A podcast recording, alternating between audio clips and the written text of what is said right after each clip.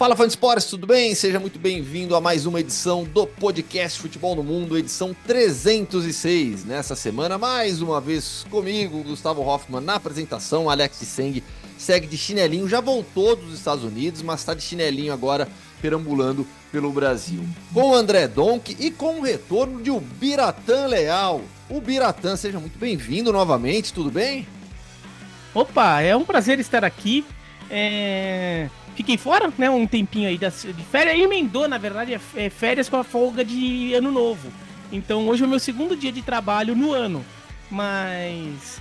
Mas eu já tentei me atualizar o máximo possível enquanto estive fora. É, eu fiquei ouvindo todas as edições do podcast Futebol no Mundo que aconteceram nas últimas três semanas durante o voo Tóquio, Cidade do México. E, e agora estamos prontos aí, né, para falar bastante de Premier League, La Liga, Copa da Ásia, Copa Africana, é muita, mu, muita, muita coisa estranha, estranha, e confusa acontecendo nesses torneios, né? Muita zebra e então vai ser bastante legal de falar. Donk, tudo bem? Seja bem-vindo também. Tudo bom, Hoffman, Bira, Fã Esporte, sempre legal estar aqui com os amigos, fala bastante do futebol internacional. É, já que o Bira destacou, né, da Copa da África, Copa da Ásia que com, com muitas surpresas. Cara, como tá legal, é, já não é de hoje a Copa do Rei, né? A gente fala de finalistas que mudam a cada ano e mais uma vez sem Real Madrid, sem Barcelona, é, é para mim é, é a grande competição que mostra como aquela ideia de que ah, Real Madrid, Barcelona, só isso, uhum. futebol espanhol, é uma grande falácia, né? Isso já é, para quem acompanha, já sabe que é, mas a, a, a, Copa do Rei tem sido notabilizada assim por cada vez mais times competitivos e que o Atlético Bilbao fez diante do Barcelona, é, não só pelo resultado, mas foi muito expressivo. Falaremos muito da Copa do Rei, Iñaki Williams, um dos grandes personagens da competição nessa semana. Tinha acabado de chegar de viagem, já foi para campo e definiu o jogo contra o Barça. Mas o Biratã, antes até de entrar na pauta, tá? Ó, a gente vai abrir com Copa da Liga Inglesa, depois tem Copa do Rei, falar do Barça, Supercopa Italiana, Bundesliga. Quero saber mais sobre a sua viagem, porque a gente fez tanta propaganda aqui nos últimos dias é. da sua viagem né? A gente fala, olha, pessoal, vai lá no, no, no Instagram do Biratã que ele está atualizando o dia a dia, porque foi uma viagem família, uma viagem é, nas suas origens, mas uma viagem esportiva também, que foi legal demais, hein? É, a gente tentou incluir, né? A gente vai sempre tentando incluir algumas coisas. É... Infelizmente, na época que eu fui, os dois principais esportes do Japão, que são os dois esportes que me despertaram interesse direto, não, é, são de férias, né? O futebol e o beisebol. Os dois seguem uma temporada muito parecida, né? O futebol, a gente até falou em edições passadas do, do, do futebol no mundo. Em breve, em alguns anos, ele mudará para a temporada europeia, mas por enquanto ele segue a temporada como a do, do Brasil, né? Então, o... agora só a seleção japonesa masculina está jogando. É, quando eu estava lá, teve a, teve a final da Copa da Imperatriz, que é o fechamento da temporada feminina. Mas assim, eu não estava nem na cidade do jogo quando, quando o jogo aconteceu. Então o futebol tá parado e o beisebol também. Então, daí você vai tentando encaixar o que dá, né? Então fui ver sumô. É, eu queria ver basquete, a Liga Japonesa de Basquete é grande, né? Ela tem bastante investimento, mas assim, o dia também peguei um período meio ruim ali que teve All-Star Game da Liga Japonesa, então ficou muito tempo parado sem jogos. E eu pena que o jogo das estrelas foi em Okinawa. Só que não foi no dia que eu tava lá. É, o, o, time de Okinawa, o Ryukyu Golden Kings, é o atual campeão japonês de basquete. E. Então eu fui, eu fui ah, você vai vender loja. E as lojas japonesas são muito são barato, né? A loja japonesa é muito legal. Daí tem umas lojas lá que vendem camisa de todos os times do Japão, até a quarta divisão ali, e você fica tremendo ali, querendo ir à falência, né? É que lá a é. camisa é caro, é caro camisa de futebol lá. Eu só comprei camisa de. Do, essa aqui é a camisa do Ryukyu que é o time lá de Okinawa, que é a terra dos meus avós, é, essa, essa camisa aqui é de três temporadas atrás. É, daí eu, fui, eu consegui achar umas camisas de, temporadas passadas, assim, daí ela fica preço acessível. A camisa zero bala ali é de 500 a 700 reais, aí machuca, machuca. É. Daí você vê aquela camisa do Yokohama FC com o nome do Kazu nas costas, e você fica aquela vontade de levar, mas, mas aí você se segura. Mas aí, e outra coisa legal é que as lojas japonesas, se, se gostar, viu, Gustavo? As lojas japonesas, como são grandes redes e como acho que os grandes fornecedores de de material esportivo do mundo querem puxar muito saco de lojas japonesas, porque o japonês consome muito, tudo é um mercado muito grande. Acho que o, o, os donos das redes conseguem acesso a algumas coisas. Tem algumas lojas lá no Japão, um negócio absurdo. Eu fui numa loja no shopping lá que tinha uma. De, é, tinha camisa, é, tênis, né, chuteira, né? Camisa, tênis e bola autografadas pelo Michael Jordan. Daí do lado tinha camisa, daí camisa e tênis do autografados pelo Yao Ming. Daí na entrada da loja tem um display enorme ali que eles botaram é, coisas do do Dennis Rodman, do Zidane, do Baggio, do Cristiano Ronaldo e a camisa do Dream Team dos Estados um Unidos. de- museu, de- né? de- É, praticamente tudo autografado, assim, não é só camisa, é camisa, chuteira, bola, tudo autografado. Daí você vai numa outra loja especializada em futebol, que daí a loja tinha uns cinco andares, é só de futebol. Tinham cinco andares. E na escada, entre um andar e outro, sempre deixava dois displayzinhos ali. Daí tinha material todo autografado pelo Rooney, pelo Beckham, pelo Messi, pelo Neymar, é, pelo, pe- é, por algumas, pelo Shunsuke Nakamura, né, por algumas estrelas do futebol japonês. E daí fica, pô, meu. Os caras, daí você vai pela, você vai na loja como se fosse um museu mesmo. Você fica tirando foto dos negócios, você não vai nem para, porque é tudo caro, você não vai comprar nada, mas você fica indo só para ver o, o material. E nessa loja tinha uma coisa bem divertida, que num canto dela, ali num, num andar, tinha um, um, um canto assim, não era um canto, era mais- quase que um quarto do andar, era dedicado aos árbitros. Era o Meu cantinho Deus. do árbitro. Então, Rapaz. tinha o cantinho do árbitro. Então, tinha camisa de árbitro, apito, bandeiras, vários tipos de apito para você comprar, é, bandeiras. é, Tinha até material para fazer treinamento, né? Porque é, árbitro tem que fazer condicionamento físico e muitas vezes é assim: ele não tem um clube que vai oferecer material para ele, então ele tem que comprar o próprio, muitas vezes, né? É, ou- aí, na- porque assim, eu imagino que quem compra lá seja mais árbitro amador, né? Não vai ser um árbitro profissional, né? Um árbitro de ligas escolares no Japão, tudo. Então tem material para fazer condicionamento físico em casa, tem tudo isso assim. E, e tem o quê? Tem também lá um display lá com camisa, apito, tudo autografado pelo Howard. Howard Webb. Howard Webb.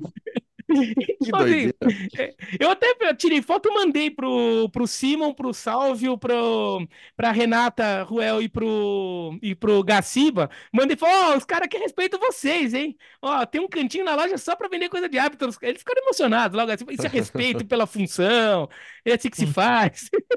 Muito bom, muito bom. Fora, fora as lojas que o Biratã visitou, foi no Sport Center, lá no Instagram dele pra você ver de beisebol.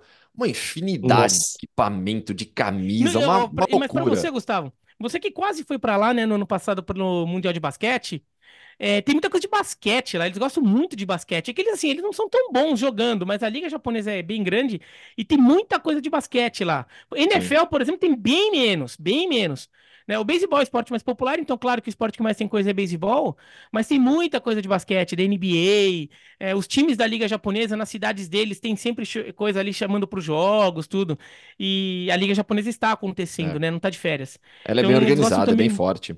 É, então, eles gostam muito de basquete e... Então, assim, eu fui visitar os estádios, né? Quem quiser ver lá no meu Instagram, arroba tem visita estádio. Tem uma... Ah, e tem isso, tem uma estação de trem em Tóquio que é toda decorada Tsubasa, pro Super A referência. Eu vi Não, essas é fotos impre- também. Demais isso. Você sai da estação, você já vai na, na, na escada, né? Que você sai da plataforma, né? Você vai para a escada em direção a- ao saguão da estação. A escada já tá toda decorada, né? E daí você vai no saguão, o saguão é como se fosse um campo de futebol. De um lado tem um gol, do outro lado tem um outro gol. E daí fica o campo no meio e várias imagens lá do, do Tsubasa. E depois num outro canto, e aí tinha que passar pela catraca, né? Eu passei pela catraca. Eu tinha que passar pela catraca. É... é, porque significa que você tem que pagar, né? É, é, Tinha uma camisa do Tsubasa autografada pelo Iniesta, que o Iniesta sempre falou, né? Jogou no Japão e é um grande fã do Tsubasa, do, do desenho. Tem um, tem um bonecão do Tsubasa em tamanho real. Tem uma camisa do Tsubasa autografada pelo Iniesta. E na parede tem, tem desenhos de camisa do Tsubasa autografados pelo Iniesta, pela Sawa, né? A Romari Sawa, que foi eleita já melhor do mundo no futebol feminino. E do Inamoto. É, então, toda, toda decorada. E depois eu descobri, daí já, que, que naquele bairro onde tem a estação, tem várias referências do desenho naquele bairro de Tóquio. Então é como se o. Assim, é, eu, acho que o bairro é fictício, o bairro do desenho, mas o criador, ele cresceu lá, conhecia bem o bairro, então ele colocou várias referências reais de um bairro real de Tóquio, que é aquele bairro lá.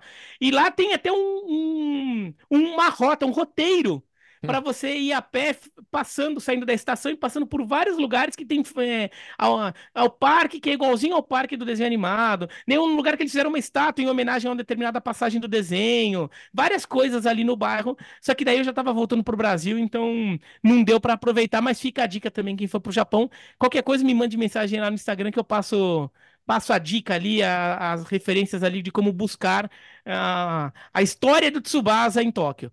Tá aí, o Biratã Leal, guia de turismo também, Dom, tá vendo? Essa, essa faceta é, do Biratã, ah, é. mas, você mas o conhecia.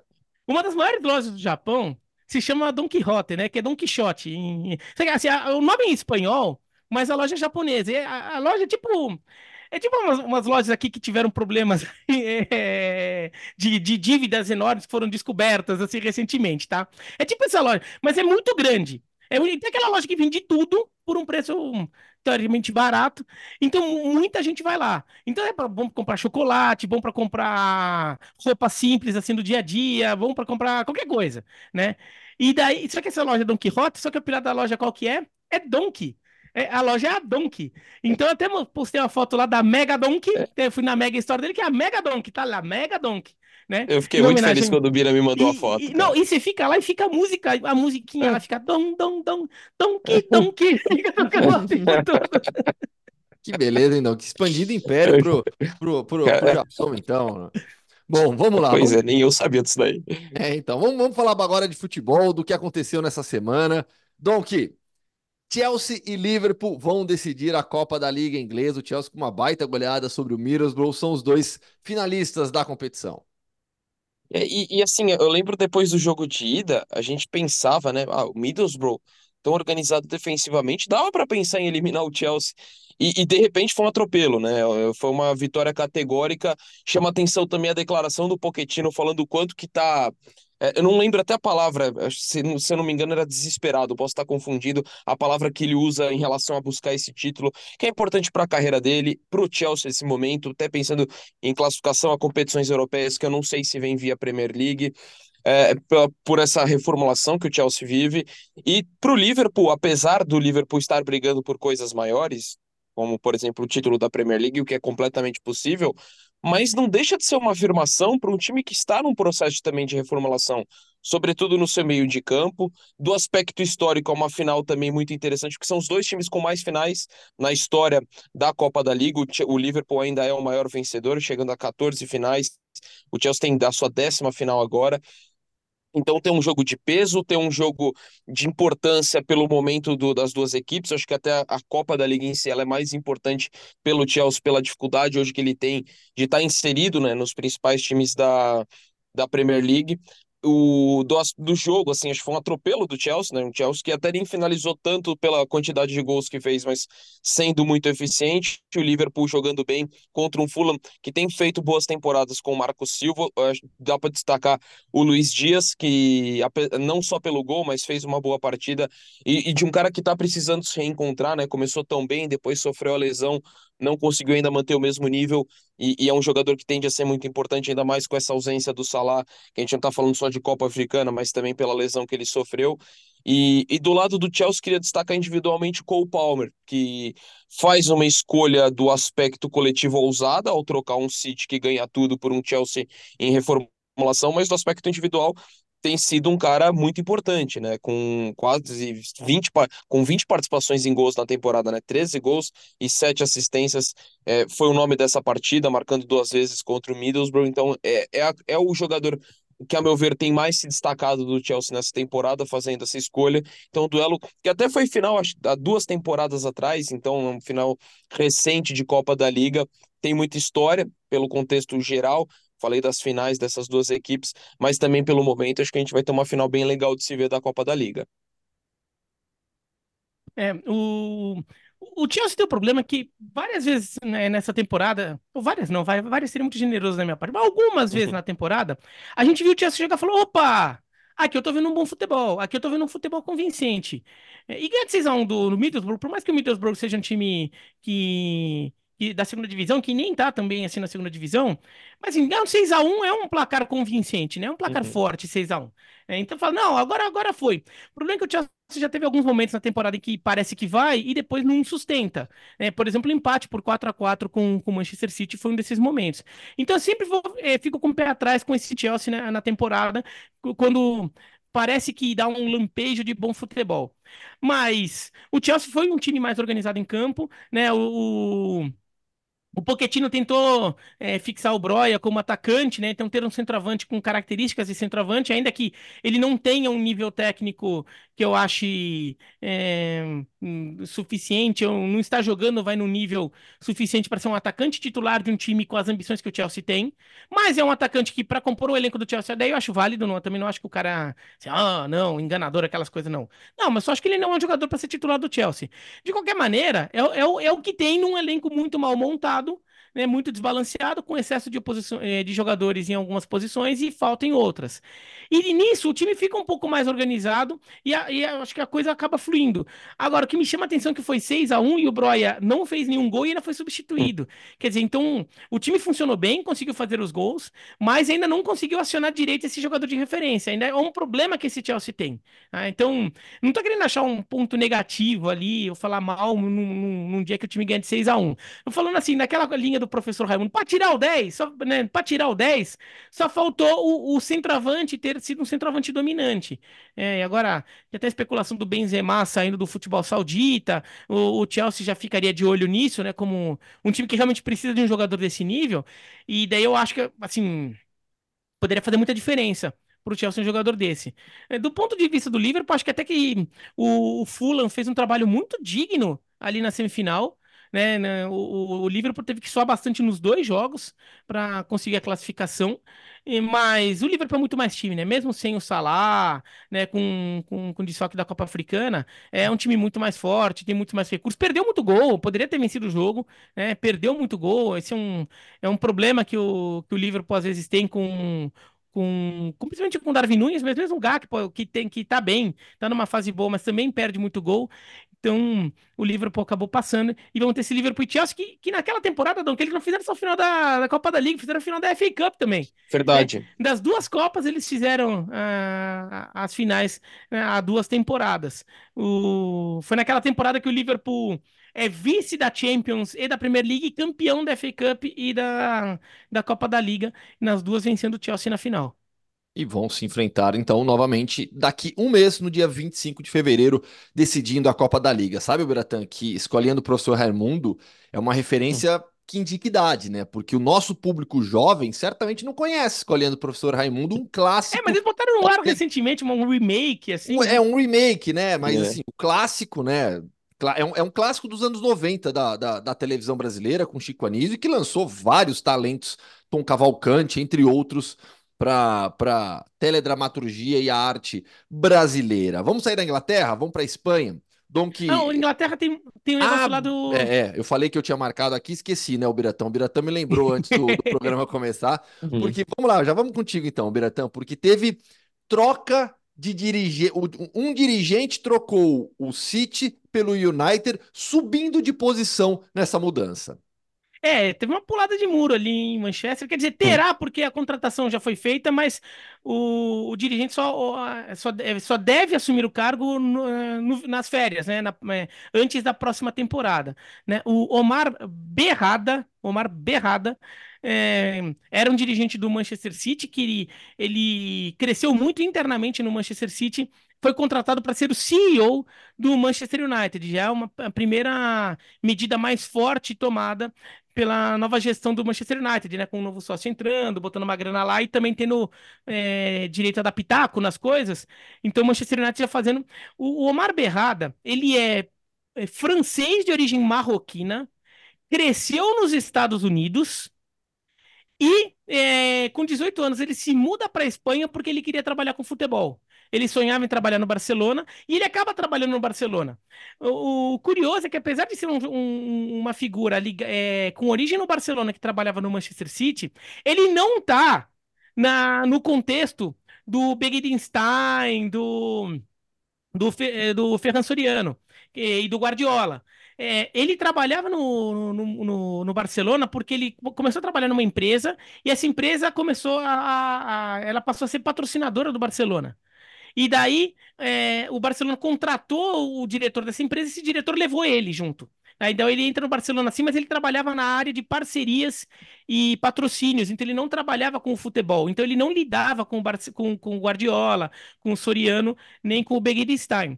Mas ele foi crescendo, ele foi hum, trabalhando direitinho lá no Barcelona, é, crescendo dentro da sua área, e ele foi contratado pelo Manchester City antes da leva do pessoal do Barcelona. O Manchester City contrata ele antes. E daí ele vai para o Manchester City para trabalhar com parcerias e patrocínios, vai crescendo lá dentro, e com o tempo é, o, a função dele vai migrando para dentro do campo, ou para próximo do campo, e aí sim, ele se torna uma figura muito próxima ao Begirenstein.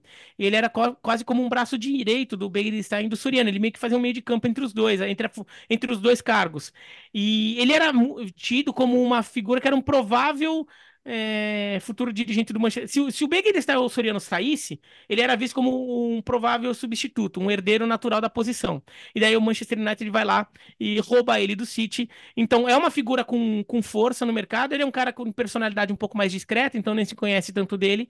Mas eu acho uma medida inteligente. A gente fala que o Manchester United, desde a saída do Ferguson, é, sente falta de um comando forte. Acho que agora contratou uma figura que tem um histórico vitorioso, né? Tem um histórico de trabalhar com clubes é, multicampeões, então sabe um, é, como é trabalhar nesse nível de futebol e que pode tentar dar uma organizada na casa, que esse é um problema do Manchester United, né? Inclusive o Manchester United, quando contrata o Ten Hag, dá muito poder ao Ten Hag, até porque não tem ninguém mais lá dentro para ter esse poder. E o excesso de poder no Ten Hag, até uma coisa que faz um pouco é, parte do jeito de ser, de trabalhar do Ten Hag, mas em alguns momentos a gente sentiu falta de mais alguém ali para, às vezes, até, né? aparar algumas arestas, negociar algumas situações, tudo porque com o Ten Hag também ficou muita coisa nas costas dele. Então, um, é, ele só vai começar na próxima temporada, provavelmente, ainda não foi anunciado exatamente, mas todo mundo espera que seja isso. E talvez comece a botar um pouco a ordem na casa no Manchester United. Por falar em novo CEO, anúncio aleatório do dia, notícia aleatória desta quinta-feira. Nicolás Anelka foi contratado como CEO do Umraniyaspor, um clube da segunda divisão turca. Espanha agora. Vamos lá, Alberatan, já sigo contigo. Porque o Atlético eliminou o Barcelona na prorrogação com o Iñaki Williams voltando da Copa Africana de Nações, depois da eliminação de Gana, entrando durante a partida, começou no banco de reserva, justamente porque chegou cansado de viagem, tudo, e foi decisivo na vitória por 4 a 2. É, Maiorca surpreendeu o Girona, fez três gols no primeiro tempo. Girona ainda reagiu, dois gols na segunda etapa. O segundo é bem verdade, já nos acréscimos, mas não deu para o Girona, de campanha incrível na Liga, para nas quartas de final da Copa do Rei. E a Real Sociedade, que venceu o Celta com o estreante Geraldo Becker, ex-União Berlim, marcando logo de cara. Estamos gravando esse programa antes de Atlético de Madrid e Sevilha.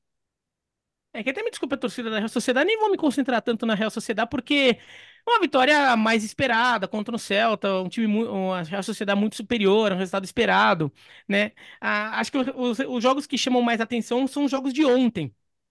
A vitória do Mallorca e a vitória do, do Atlético Bilbao.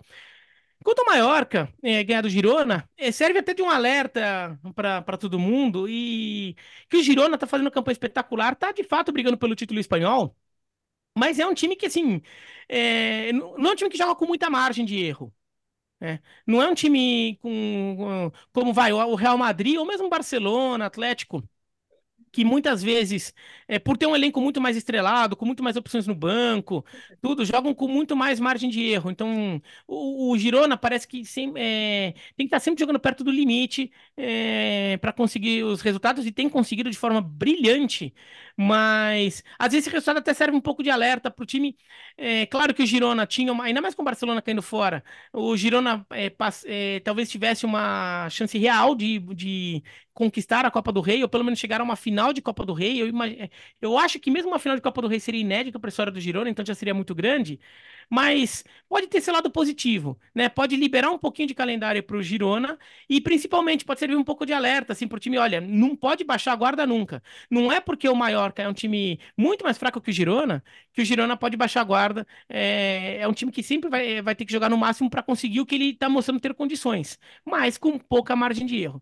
Quanto ao Atlético e Barcelona, olha, o, ouvinte do, do, do, do futebol no mundo já deve já ouviu isso algumas vezes, mas nunca foi da minha boca. Então eu vou me dar o direito de falar. O Bertozzi já falou várias vezes, mas eu vou falar. Se fosse jogo da Premier League, todo mundo ia estar tá falando que jogaço, sei lá o quê, né? Mas como é do Campeonato Espanhol, nem se fala. Foi um jogaço, Atlético Bilbao e Barcelona, um jogaço, com, com alguns momentos espetaculares dos dois times, alguns momentos também rocambolescos, né? O, o primeiro gol do Atlético Bilbao, com menos de um minuto, é, surge é, numa falha do Yamal, numa saída de bola. O empate do, do Barcelona com o Lewandowski é um chutão do Bilbao, do Atlético Bilbao, do, do zagueiro do Atlético Bilbao, que o Lewandowski estica a perna, a bola bate nele e entra. É, então também um gol meio caricato, né? Um, é, um gol de vídeo cacetada, mas foi um baita jogo. Foi um baita jogo, porque o, o Atlético Bilbao mostrou muita força, é, sobretudo no segundo tempo quando ele abre o marcador, toma a virada no primeiro tempo, abre, é, empata no começo do segundo, e daí pressiona muito, cria muitas oportunidades na prorrogação também e acaba ganhando o jogo. Mas o Barcelona teve as suas chances também. Né?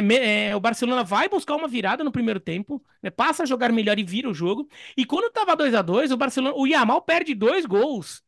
Que, como é um jogador muito novo, a gente é, é, tem que ter cuidado e não, e não, não pode cobrar tanto. Mas se fosse um jogador mais veterano, se fosse o Lewandowski perdendo esses dois gols, a gente cobraria bastante, né? Dois gols de, é, de frente pro gol, um deles ele dribla o goleiro. Tava difícil, ele tava na corrida, não era, não é um gol tão fácil quanto parece, porque ele dribla o goleiro, mas ele tá, ele não tem um ângulo tão aberto assim. Tá um pouco distante, então ele vai ter que chutar com um pouco de força, porque senão o zagueiro pode tirar em cima da linha. E ele tá um pouco perdendo equilíbrio porque ele tá numa, no final de uma corrida muito longa. Então não é um gol tão fácil. Ainda assim, era um, um gol que o torcedor do Barcelona em determinado momento viu e falou: opa, agora, agora a gente ganha o jogo. Né? E ele chutou para fora.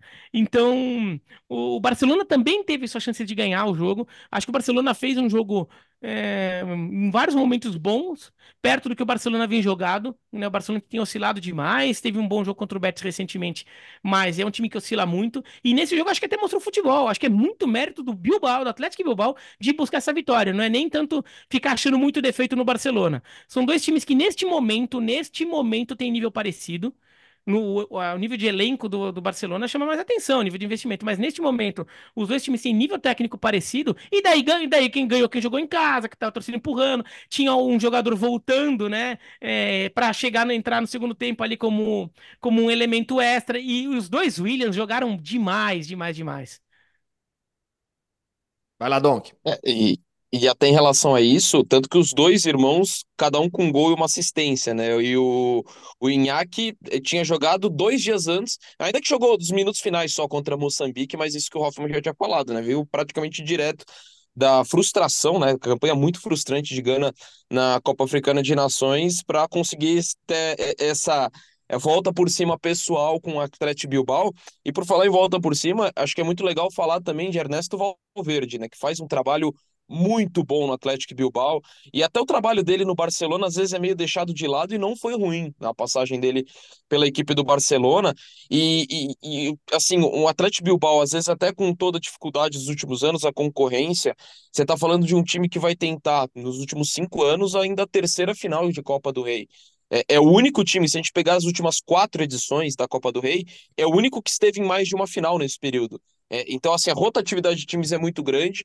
É, a gente está falando do Atlético de Madrid, talvez seja o favorito agora, não chega na final desde 2013, quando foi campeão pela última vez, e o Bilbao ali sempre se mantendo, e essa temporada é espetacular, é time para brigar por vaga em Champions, tá lutando também por esse título. Uh, eu falo do, dos irmãos Williams, que, que fazem temporada maravilhosa, mas lembro já que o Hoffman já destacou no time do primeiro turno dele, do Dani Vivian. A gente pode falar de Guru Seta, que tem também muito bem. É um Atlético Bilbao que tem várias individualidades indo muito bem, mas o trabalho do Valverde de uma forma geral. E, cara, é, eu concordo com o Bira fala que o Barcelona teve suas chances, mas o Bilbao co colocou quase 30 finalizações no Barcelona.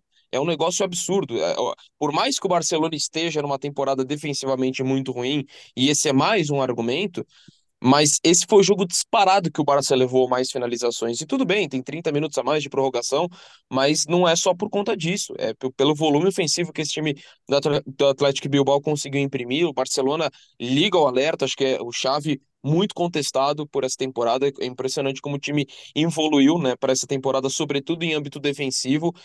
Concordo que tem os desfalques, você olha Pedro e Gavi, o quanto pouco que eles puderam jogar nessa temporada, mas pela qualidade que o elenco tem, era para o Barcelona estar tá sendo um time muito mais consistente defensivamente. Já superou o número de gols sofridos na campanha passada inteira. Então, acho que tem os dois aspectos, né? Embora o Barcelona tenha jogado melhor, tenha criado ofensivamente, mas a defesa ainda é muito preocupante. E do lado do Bilbao, um time extremamente consistente, que, olha, tem totais condições de conseguir esse título. A Real Sociedad é, cumpriu o favoritismo, é, é, um time também que faz uma temporada, ainda que no espanhol tenha tido dificuldade, mas na Champions nem se fale, né? Para mim, pegou uma Inter que hoje é uma das cinco melhores equipes do mundo nessa temporada e fez duas partidas espetaculares, ainda que no último jogo que vale a liderança o Inzaghi tomou a decisão, para mim, contestável de poupar alguns jogadores, colocando no, desde o início. Mas no primeiro jogo entre as duas equipes, a Real Sociedade deu muito azar de não ter vencido, jogou melhor que a Inter de Milão. Então é mais uma temporada espetacular. E até aproveitar o gol do Becker, é, o, o Sociedade tem feito contratações bem legais, né? Você olha o Cubo como evoluiu na equipe. Você olha um cara que para mim já teria dado um salto, mas tem uma lesão séria, que é o Marsadik, e acabou não tendo sequência por conta disso, mas acho que ainda pode se destacar. O Braz Mendes foi muito bem desde que veio do Celta. Então, é uma equipe que tem seus os jogadores, tem elementos já lá dentro muito bons, mas que tem feito mercados, que tem potencializado. É, e a respeito do Girona, eu concordo muito com a linha do Bira. Liga o sinal de alerta, mas pode ter sido positivo, já que acho que a grande missão desse time é tentar se classificar para a Champions. Então, por mais doloroso que possa, ah, caiu para o Mallorca, poderia ter se classificado, mas talvez possa ter sido bom, dependendo do que acontecer lá para frente. E sobre a Real Sociedade, é, Biratã, só, posso falar rapidinho da Real Sociedade? Não, só porque assim, que, que esse é um time que o, o Emmanuel Awassil é técnico lá desde 2018, assumiu no final de 2018 em definitivo. Nas últimas quatro temporadas sempre esteve entre os seis primeiros. É, agora com uma temporada, uma campanha forte na Champions, é sexta colocada em La Liga. O Dom que citou reforços, é um clube que vende bem também, vendeu o Isaac para o Newcastle por 70 milhões é. de euros. A Real Sociedad é, é um, é, um, é um, tem sido um modelo de clube aqui na Espanha e um clube que forma também, atua muito bem no mercado, mas forma também. O grande craque da equipe, para mim, o melhor jogador espanhol da atualidade é o Mikel, Mikel Oyarzabal, que é formado na base da Real Sociedad, Biratã. Diga aí. Não, só, é, é só para complementar a informação do Donk, né, sobre as finalizações do, do Bilbao, foi 29 a 7 em finalizações totais no jogo, mas é contra a prorrogação, como ele mesmo destacou, né? No tempo normal, foi 20 a 6. Ah, então foi 9 a 2, né, foi 9, eh, desculpa, foi 20 a 5. Foi 9 a 2 em finalizações para o Bilbao na prorrogação. O que também chama atenção, né? 9 uhum. a 2 porque o Atlético Bilbao sai ainda no, eh, no, primeiro tempo da prorrogação, que é, faz o primeiro gol da prorrogação, e continuou martelando, continuou melhor. Né? Acho que o Barcelona deu uma morrida no jogo e, e o Bilbao. A morrida pode até ser não só física como psicológica, né? Depois do terceiro gol do Bilbao e o Bilbao se impôs bem na, na, na prorrogação. Vamos estender um pouquinho o assunto do Barcelona, porque aqui na Espanha a pressão sobre o Xavi é muito grande, é muito grande. É, demissão, o que se fala nos bastidores, de acordo com os jornalistas que cobrem o dia a dia do Barcelona, é que é, a saída do Xavi já não é algo inviável, impossível.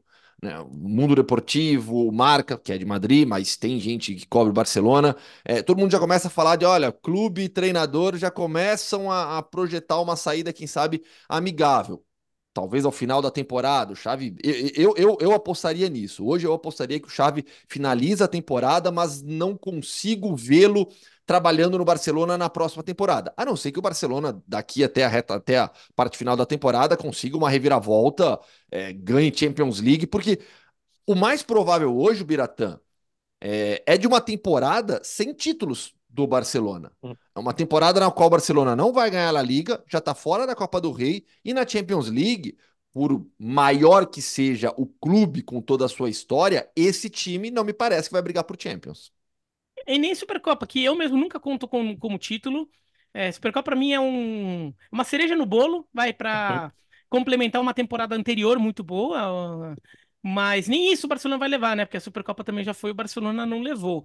É, de, de fato, é uma, é, é, é uma temporada que, gente, que, que, que deixa a gente com o pulga atrás da orelha em relação ao Xavi, não em relação ao futuro dele, a como ele é como técnico, mas em relação ao momento. De repente, é um técnico que, quando precisou dar o passo, a, a, é, o passo para frente, para se impor como um grande técnico do futebol europeu, talvez esteja mostrando que não está pronto totalmente. Porque é, a temporada passada foi boa. Ele, ele pega o, o Barcelona no meio da, te, da temporada retrasada, o Barcelona do Kaman. Ele tenta dar uma organizada e até melhora o time. O time dá uma arrancada é, na reta final. Chega a ganhar de 4 a 0 do, do Real Madrid no Bernabéu. Na temporada passada, ele organiza um time, mas é um time que não fazia nem o que ele queria, nem o que o Barcelona queria, mas fez só o que ele quis que fizesse naquele momento, uma coisa de emergência. Então era um time muito mais defensivo, um time que ganhava muito por 1 a 0 não tinha um futebol tão, tão convincente, assim, convincente para os padrões do Barcelona, né? Que é um time que gosta muito de ser sempre controlador do jogo, é, que ser dominante, se, é, tomar iniciativa sempre. Mas era um time que convencia muito dentro da sua estratégia, né? O Ter Stegen defendendo muito atrás o time tomando muito pouco gol. Agora, com o título conquistado, então tirou esse peso das costas e reforços, ele passou a ter um elenco capaz de jogar um futebol melhor, o time não está conseguindo. O time na frente, no, é aquele caso do cobertor curto, mas que tem se mostrado muito curto, porque quando ele começou a puxar para cobrir a cabeça ou para cobrir até o ombro, é, até o pescoço, uh, não ficou só o pé para fora da curva do cobertor, ficou o pé, a canela, quase o joelho inteiro, porque a defesa está muito mal. A defesa tem sido muito vulnerável. Então, em vários jogos, o ataque não funciona ainda, a defesa faz água atrás. E tem jogos que o ataque funciona, mas a defesa é, compromete atrás. Então, o, e, e, o ataque do Barcelona, de fato, ele fica mudando, mudando jogadores. Olha, jogador tem, tem o Yamal, tem o Rafinha, João Félix, Lewandowski. Agora chegou o Vitor Roque, acabou de chegar, não dá para responsabilizá-lo. Mas é mais uma figura que ainda tem como opção agora. É, Ferran Torres, tem um monte de jogador ali para usar e não consegue é, nem, nem consolidar uma formação. Fala, não, esse trio aqui é o trio que funciona né? Então, se, às vezes pode ser que é o trio que funciona mais por causa de lesão, por causa de suspensão, muitas vezes não usa, mas não tem, nem, nem, o trio ideal não, não existe, não tem muito claro qual que é o trio ideal.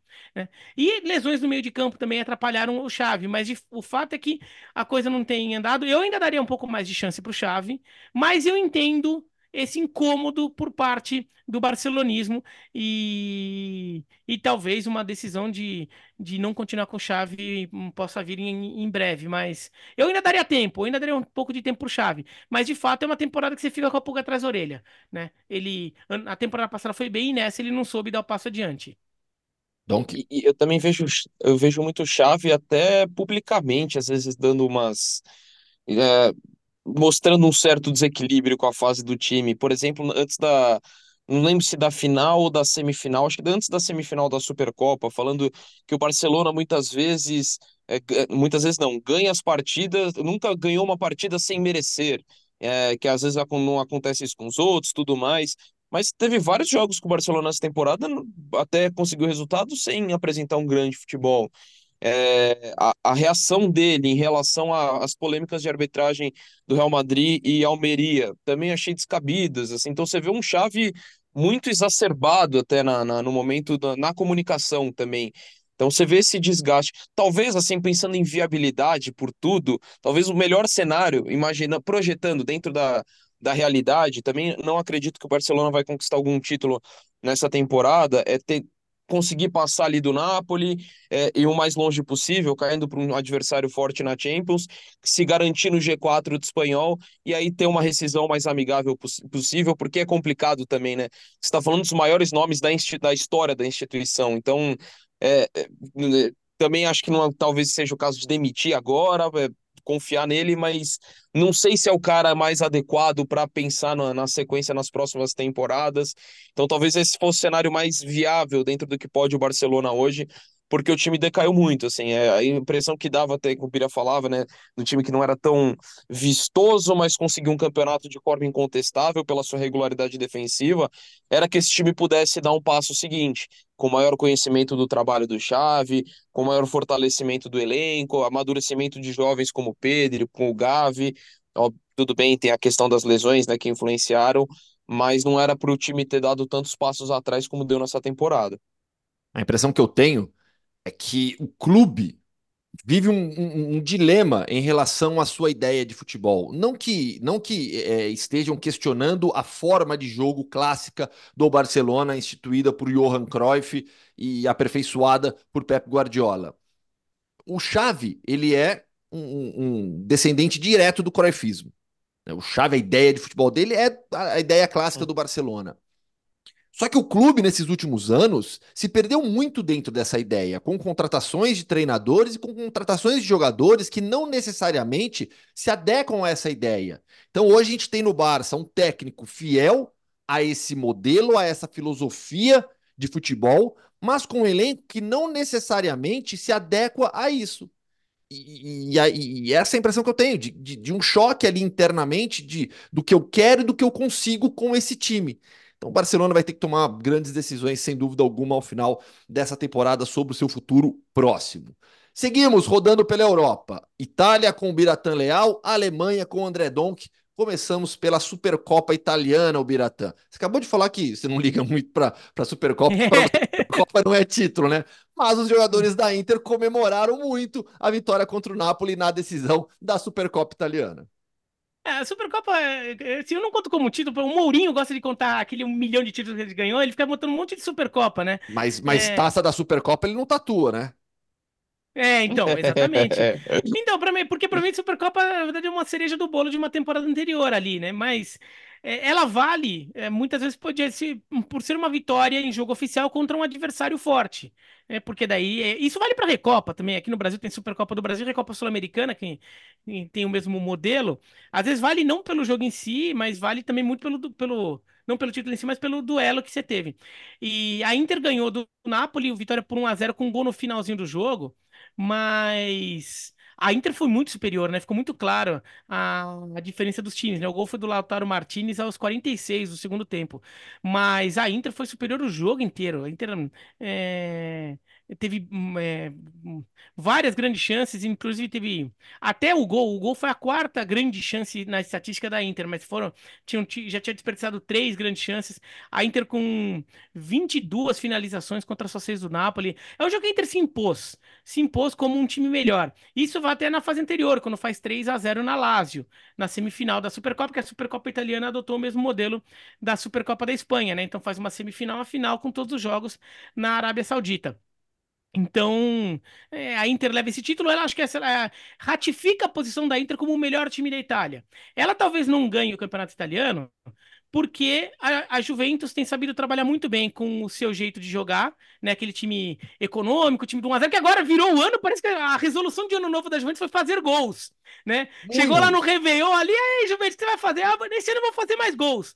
Parece que no ano novo a Juventus resolveu fazer mais gols, o Vlahovic resolveu fazer mais gols também, mas é, ainda vai, o, o, geral da temporada da Juventus ainda é de um time que, que ainda é, vem ganhando, ganhou muito jogo na conta do chá. E, e nisso ele tem se, tem se mantido competitivo, tem um calendário mais aliviado que o da Inter, então a Juventus pode até levar o título italiano. Mas o melhor time da Itália no momento é a Inter, o time que joga um futebol mais convincente, tudo, e mostrou isso contra o Napoli. Agora, só uma coisa, é, daí, é, até falei que o jogo foi na Arábia Saudita, né? Que como a Espanha adotou essa Supercopa na Arábia Saudita, que foi muito criticada, o Gustavo, inclusive, conseguiu uma declaração é, bastante importante do Ander Herrera sobre isso. Mas a Itália que abriu essa. A Supercopa da Itália que abriu isso, né? Em 93, a Itália já tinha vendido a Supercopa da Itália, né? A Supercopa da Itália de 93 entre Milan e Torino foi em Washington. É, até aproveitando um pouco a preparação dos Estados Unidos para a Copa do Mundo, tem muita colônia italiana no Nordeste americano. Então fiz, e a Itália, na época, a Liga Italiana era, era a melhor liga do mundo, né? Daí fizeram Milan em Torino 93 em Washington. Mas depois já teve jogo na Líbia, já teve Supercopa da Itália na Líbia, teve Supercopa da Itália em Nova York, teve Supercopa da Itália, teve três Supercopas da Itália em Pequim, uma Supercopa da Itália em Xangai, duas em Doha e agora foi a terceira na Arábia Saudita, né? Duas em Riad e uma em Jeddah. Em Jeddah. Então a, a Itália que criou esse modelo de vender a Supercopa para o resto do mundo, isso desde os anos 90. O Dom que até lembrou, já que a gente está falando de Arábia Saudita também, Karim Benzema querendo sair do futebol saudita, vai agitar o mercado na Europa com certeza.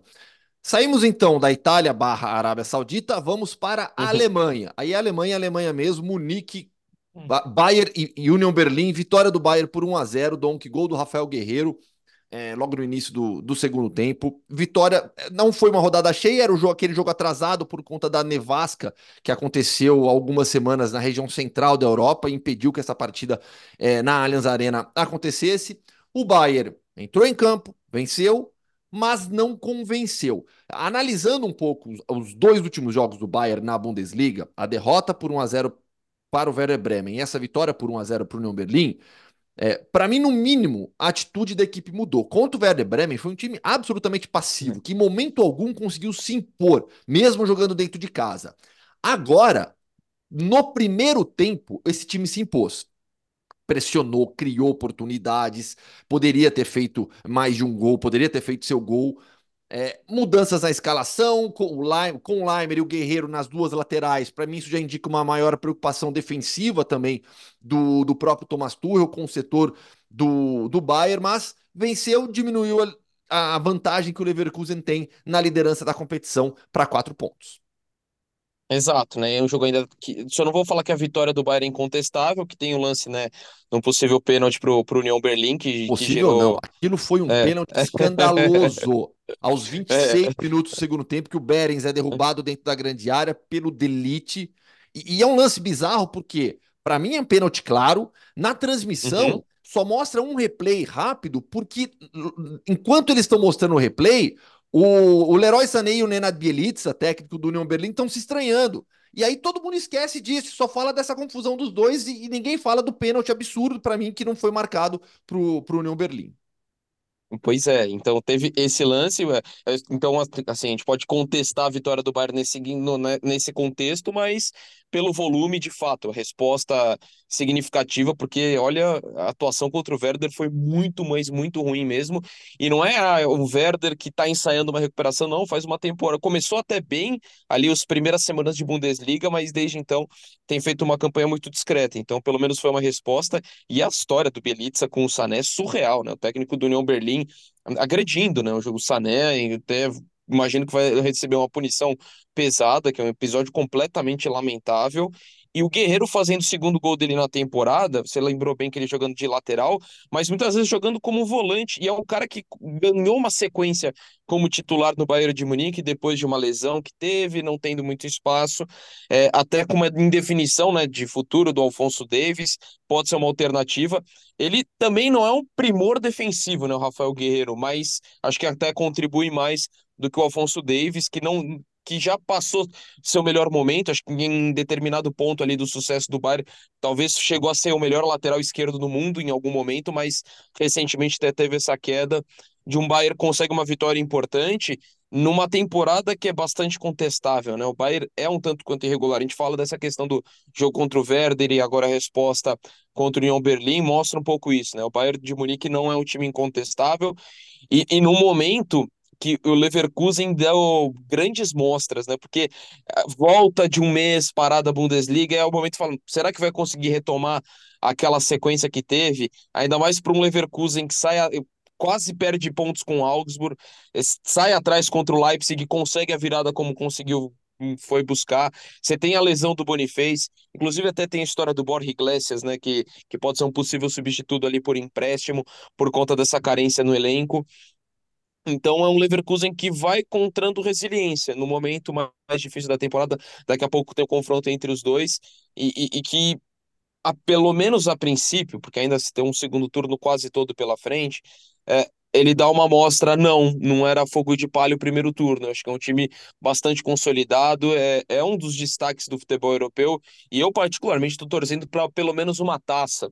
É, acho que a Bundesliga seria muito legal pelo que representa na história do clube, porque nunca venceu esse torneio, mas mesmo na Copa da Alemanha já seria alguma coisa muito grande, ainda mais pelo Bayern, assim, com todo respeito, é um time fortíssimo, é, tem ainda um elenco muito poderoso, é, mas já a última temporada da Bundesliga não mereceu vencer. E eu não estou falando como torcedor do Dortmund, porque o Dortmund tampouco merecia vencer. Foi muito mais de times que não. É, quem, assim, quem tropeçou menos, quem foi menos incompetente ali, porque não foi um, uma grande Bundesliga no aspecto da emoção, sem dúvida que foi a forma como terminou a época, mas é um Bayern que já a última temporada não foi merecedor do título. Então, por tudo que está acontecendo ali com o Leverkusen, ia ser importante conquistar, até pelo próprio prestígio da competição, né? Para mostrar um time que lutou, que foi, foi muito organizado, que tem apresentado bom futebol, consegue esse título, porque o Bayern de Munique, a gente vai falar muito individual, individualmente do Harry Kane, que faz um ano fabuloso, até a gente conversava antes, né, do início aqui do, do, do nosso episódio. É, o Harry Kane, para mim, é top 5 hoje no mundo nessa temporada, que ele tem jogado é absurdo, mas pode ser que não signifique, e nem merece significar título, porque o Bayern de Munique ainda é um time muito irregular. O gol, o, o gol nessa vitória contra o Union Berlim surge de uma jogada toda dele, que ele finaliza é. e aí o, o, Guerreiro que pega o rebote. Fala, Bira. É só, só dar um toque, assim, agora terminou o primeiro turno do Campeonato Alemão, né? Esse jogo era o que faltava, mas nem com essa vitória o Bayern de Munique passou o Bayern Leverkusen no primeiro turno. Né? O Sim. Bayern Leverkusen já era campeão de inverno, então o Harry Kane continua na fila. E... O que eu falar? Eu ia falar alguma coisa também agora. Esqueci. Enfim, é, vamos para Portugal, Biratã, porque a gente mandou o, Bira, o Leonardo Bertozzi para lá para cobrir a. É frio, hein? Nossa senhora! todo mundo achando, todo mundo achando que ia ser Benfica Esporte e na final vai ter Braga e Estoril. Exatamente, o Bertozzi tá lá em Portugal, tá lá em Leiria, né? Eles estão fazendo. Porque a. Taça da Liga de Portugal, a Copa da Liga, né? Que eles chamam de taça, né? A Taça da Liga. É, é... Adotou esse, esse, modelo de semifinal e final num lugar, num, num lugar único, eu acho legal, assim, de alguma forma se valoriza um pouco. Eu sou, eu sou meio, eu contesto muito uh, essas Copas da Liga, mas fazendo assim, você cria um eventinho ali, né? Você cria uma coisinha diferente no meio da temporada, tudo. E fizeram isso nessa temporada lá em Portugal. Só que daí o Bertozzi foi lá com seu pé gelado e acabou com a, com a alegria da, de boa parte da torcida portuguesa. Boa parte, porque, claro, o Braga, principalmente o Estoril, menos, mas também tem seus torcedores.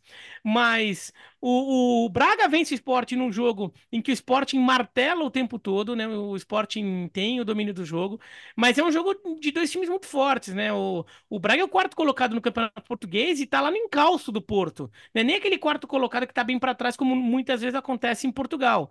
Não, é um quarto colocado que tá brigando, então é um time forte e acabou encontrando um caminho, né? Fez um gol e depois do gol o Sporting até se bagunça um pouco. O Rubem Amorim é, faz algumas alterações que ele próprio depois admitiu que não que, que ele se precipitou um pouco, não fez no tempo certo e, e o time acabou é, no final não conseguindo. Até o, o, Braga até teve a oportunidade de fazer 2 a 0 né? Mas o, o Matheus, goleiro do Braga, foi o melhor em campo, defendeu demais.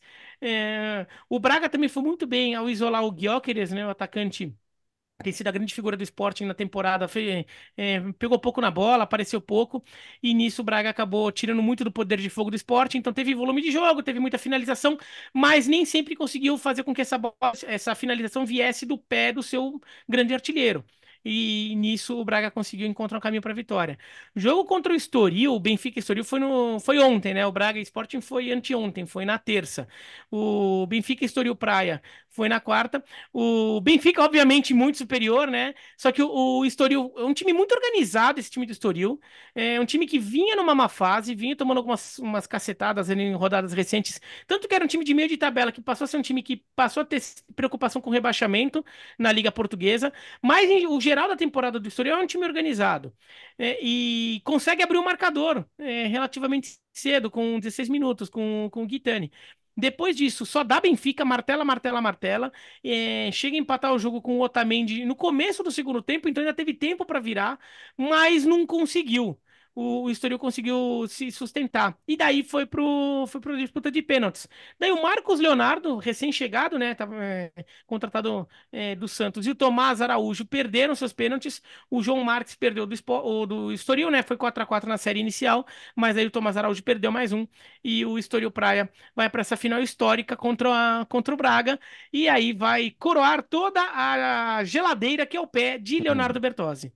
Final, Dom, que neste sábado, né? Entre Braga e Estoril. Exatamente, e naturalmente o Braga é favorito, e é legal a gente destacar o trabalho do Braga, né? Porque num país que só cinco times foram campeões na história, campeões da Liga, eu tô falando, nos últimos cinco anos o Braga ah! conseguiu ganhar uma taça de Portugal. Oi? É, porque tem briga de taça de bolinha em Portugal também. Você tá ignorando os títulos do Campeonato de Portugal pré-liga de pontos corridos, né? É, tô seguindo ali, é, exato. O, o, mas desses cinco históricos, é, o Braga não faz parte, né? Tem só um vice-campeonato em 2010, mas você pega nos últimos cinco anos, o Braga ganhou a Taça de Portugal, ganhou a Taça da Liga de Portugal, jogou a Champions e até foi fez um bom papel num grupo pesadíssimo, né? Com Real, com Napoli, com União Berlim é um clube, por exemplo, que pegou alguns nomes já consagrados, tudo bem, jogadores em outro momento de carreira, mas o Pizzi, que escreveu uma história bem legal no Benfica, o João Moutinho, por tudo que representa, voltando a jogar em Portugal agora pelo Braga. Então, assim, é, é um time que nos últimos anos, sabe, tem, tem feito um trabalho muito legal, tem se destacado que pode, de repente, coroar com mais um título da Taça da Liga. O Estoril, cara, é muito engraçado essa temporada, né? O Bira falou dessa sequência. Eram quatro derrotas seguidas de um time que tem um ataque muito forte, mas a defesa sofre bastante lá atrás. E o Dani Figueira, o goleiro, foi o protagonista, não só pelo pênalti que ele pegou do Marcos Leonardo, mas pelo menos duas defesas importantes ao longo dos 90 minutos. É, e, e, e, é um time que, apesar dessa irregularidade, tirou o Porto da taça da Liga, agora tirou o Benfica, ganhou do Porto no, no português. Então, assim, tem, tem se notabilizado no jogo contra os grandes, mas naturalmente o Braga, pela, pela sequência ali do, do que tem feito desde a última temporada, pelo, pelos nomes que tem, bom trabalho do Arthur Jorge, que até foi auxiliar antes do, do time, antes de assumir é, a equipe de, de forma definitiva, é um, um trabalho bem legal, merece um título, e, e, e ainda do Braga, legal essa história que ele está escrevendo um pouco de rivalidade com o Sporting, né?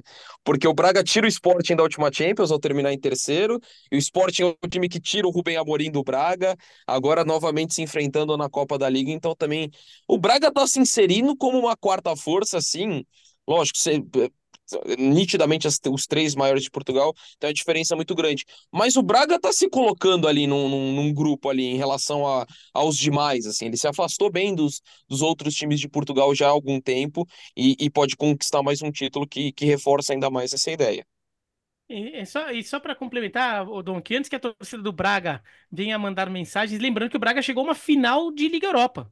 Né? O Braga também nessa, nessa sequência perde do Time Porto na final, de... mas elimina o, elimina o Benfica na semi. É. Time cheio de brasileiros. Time... Era aquele Braga é. lotado de brasileiros. Era um bom time do Braga. É, e que tá na Liga Europa agora. E eu lembrei o que eu ia falar antes. O, o, sobre o Bayer Leverkusen, Europa League também. Bayer Leverkusen e Liverpool são os dois grandes favoritos ao título da Europa League daqui em diante. Vamos para o futebol. Não entendi. Eu ponho até mais no Leverkusen. Não, eu também. Eu, eu, enquanto você tava de férias. Eu não, duvido, eu... eu não duvido o Liverpool dar uma tirada de pé maior que o Leverkusen. É, não. Pra mim é. E, e bota os dois times jogando com o que tem de melhor. O que já mostraram de melhor no futebol nessa temporada é jogo pau. É jogo pau, Leverkusen e Liverpool. É aquilo que a gente sempre fala aqui da Premier League. Campeonato espetacular, melhor é o melhor campeonato nacional do mundo, mas o pessoal exagera demais. Tem muita gente emocionada com a, com a, Premier League. O pessoal fica emocionado demais com a Premier League e acha que tudo lá é maravilhoso, só vale lá. E o Jamie Carragher, outro, outro dia, que falou uma besteira. É uma besteira. Não, não, não foi só outro dia, né? Com, é, mas é que não. É, vez ou outra ele solta alguma ali, né? Vez não, ele falando. Vezes... É, eu não lembro sobre qual atacante que ele tava falando. Ele, ah, marcar tantos gols na Liga Espanhola é fácil. Não foi sobre o Vinícius. Júnior que ele falou? Não lembro, eu não lembro. Ele, verdade, ele, eu não assim, lembro. eu tava de férias, eu tava de férias, então não tava conseguindo acompanhar tanto assim o noticiário. É, eu não lembro. Mas, mas teve enfim, alguma do Vinícius Júnior que ele soltou é, aí. Pode ser, pode ser, mas assim, é. Assim como existe o eurocentrismo, né, em várias questões históricas, existe o Premier Leaguismo, quando se fala de futebol. Né? É, é, é. é. O, o pessoal emocionado com a Premier League. Enfim, vamos falar de futebol de seleções agora, porque o podcast Futebol no Mundo valoriza demais o futebol de seleções. Estamos com Copa da África de Nações e Copa da Ásia em andamento. Começamos com a Copa da Ásia, o Biratã. Você acaba de voltar do Japão, a seleção japonesa, que é uma das favoritas ao título, foi surpreendida na segunda rodada diante do Iraque, confirmou a classificação contra a Indonésia. Vamos repassar nesse momento quais seleções já estão classificadas, mas destaques para mim com sobras para o que estão fazendo Palestina e Síria. Dois países com histórias de a Palestina vivendo todo o conflito do, de Israel com Hamas. É um elenco de onde a maior parte dos atletas saiu da Cisjordânia. São dois atletas que têm vínculo com Gaza, mas estamos falando de uma nação que vem sofrendo demais por conta desse conflito de Israel com Hamas e consegue a classificação para as oitavas de final. E a Síria é um país que nos últimos anos vem sofrendo muito com uma guerra civil e também coloca sua seleção nas oitavas de final, Biratan. A Síria até vem dando sinais de crescimento no futebol já faz um tempo, né? Nas eliminatórias para a Copa da Rússia, a Síria quase classificou, né? A Síria vai para aquele jogo contra a Austrália que definiria o representante asiático na repescagem. É, então a Síria chegou perto ali e ali estava no momento ainda mais pesado do, do conflito na Síria e a seleção da Síria é, vai, chegou perto de uma repescagem de Copa do Mundo, perdeu da Austrália. Então, a Síria já vem dando sinais de crescimento, e daí você fica pensando se, se o país estivesse numa situação melhor, é, até onde, é, onde estaria esse futebol da Síria? Talvez a Síria já tivesse dado até passos mais adiantes ali para se aproximar mais um pouco do, dos primeiros pelotões do futebol asiático. Mas é, também é notável Aliás, essa Copa da Ásia tá muito legal, assim, em relação a, histórias, né? Então, tem a da Síria, tem a da Palestina, ele já falou o que tinha que ser falado, né? A Palestina, um time montado é, muitas vezes do jeito que dá. Tem dois jogadores da faixa de Gaza, o resto, é, a maior parte do time vem da Cisjordânia mesmo. E esses dois é, da faixa de Gaza, eles conseguiram se unir ao time porque eles jogam no Egito. Né? Então eles conseguiram se unir à equipe na, na Cisjordânia e depois na Jordânia, que eles tiveram jogos é. de eliminatórias para a Copa e seguiram direto na preparação já para a Copa da Ásia. Exatamente. E em relação ao conflito, a situação na Cisjordânia está mais tranquila. Não significa que não tenha problemas na Cisjordânia. Só que o conflito está concentrado é, na faixa de Gaza e, e, e, no lado israelense da fronteira. Mas a Palestina conseguir essa classificação é notável. É, é uma, uma coisa histórica ainda mais nesse momento, né? Então serve até de daqueles momentos em que o futebol é, é, é, pessoal às vezes muito, às vezes criou-se um mito assim de quando um país, uma nação, uma cidade, um lugar que não está legal é, é, começa a ter bom resultado no esporte, fala, ah, é o pão e circo, como se fosse algo ruim, porque vai fazer as pessoas esquecerem os problemas. É bom que as pessoas, é, é, não que elas esqueçam, porque você não tem como esquecer o problema. Se você está num, num, país que vive fome, você não tem como esquecer que você está com fome. Se você está num país que está em guerra, não tem como você esquecer que está em guerra. Você está tomando bomba na cabeça. Agora, se você está é, tá num país nessa situação, num país numa crise enorme, você não tem como esquecer essas, essa crise econômica, essa situação toda.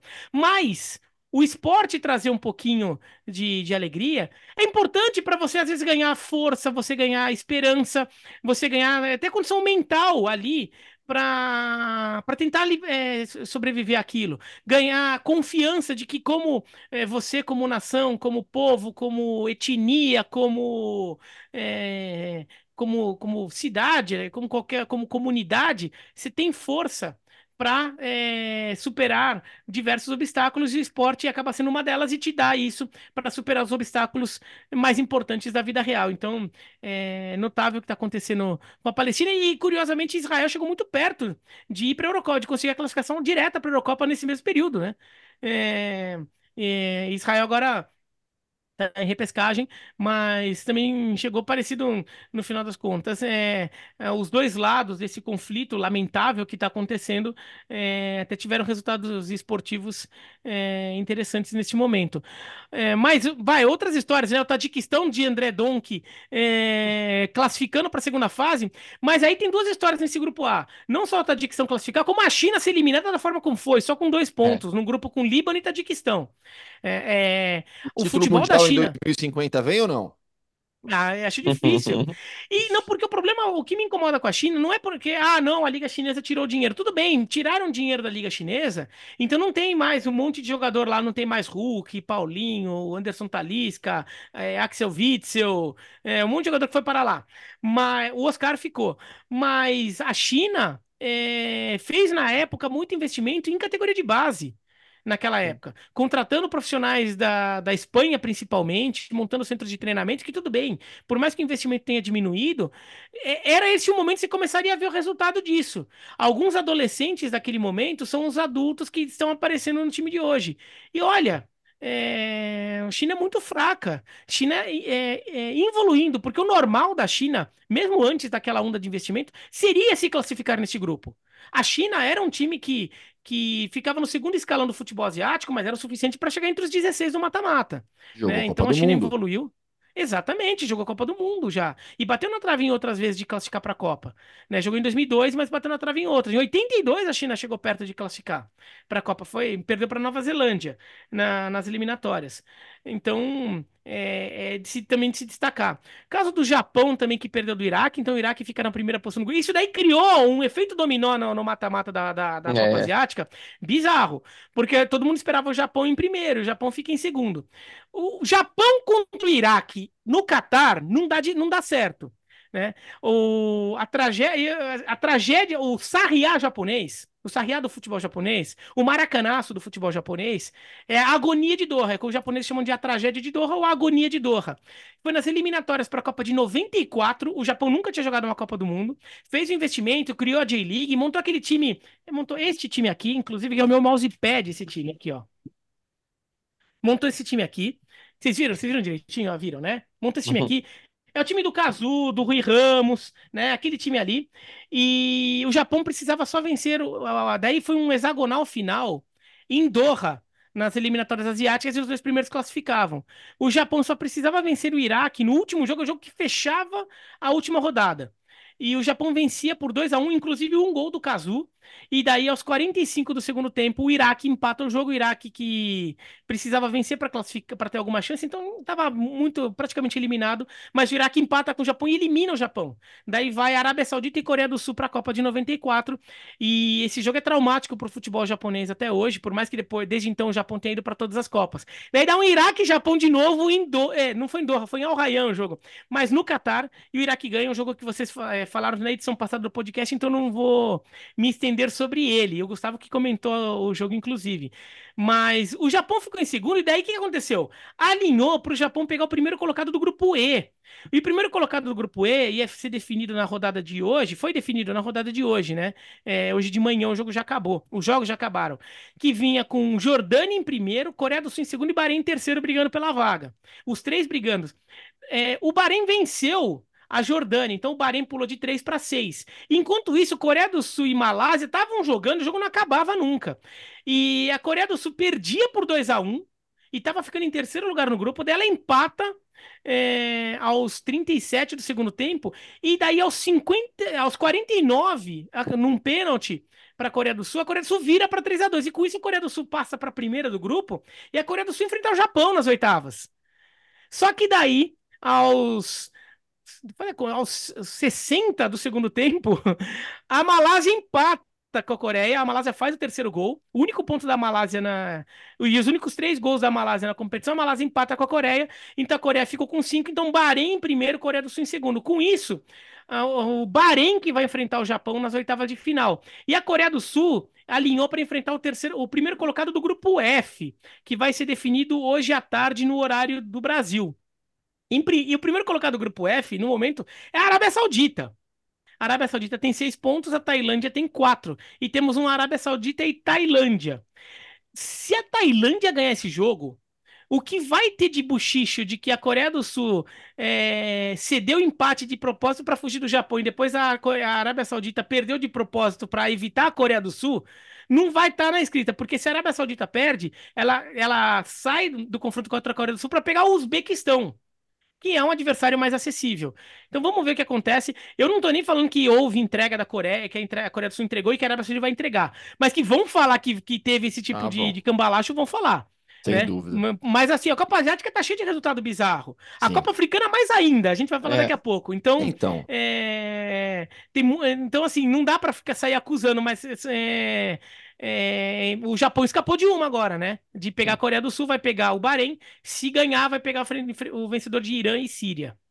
Donk, rapidinho, se quiser falar de Copa da Ásia, do seu Tadiquistão, para depois a gente mudar para a Copa Uhum. da África de Nações. Depois tem entrevista ainda, sem Alex Seng aqui, o programa fica sem controle do tempo.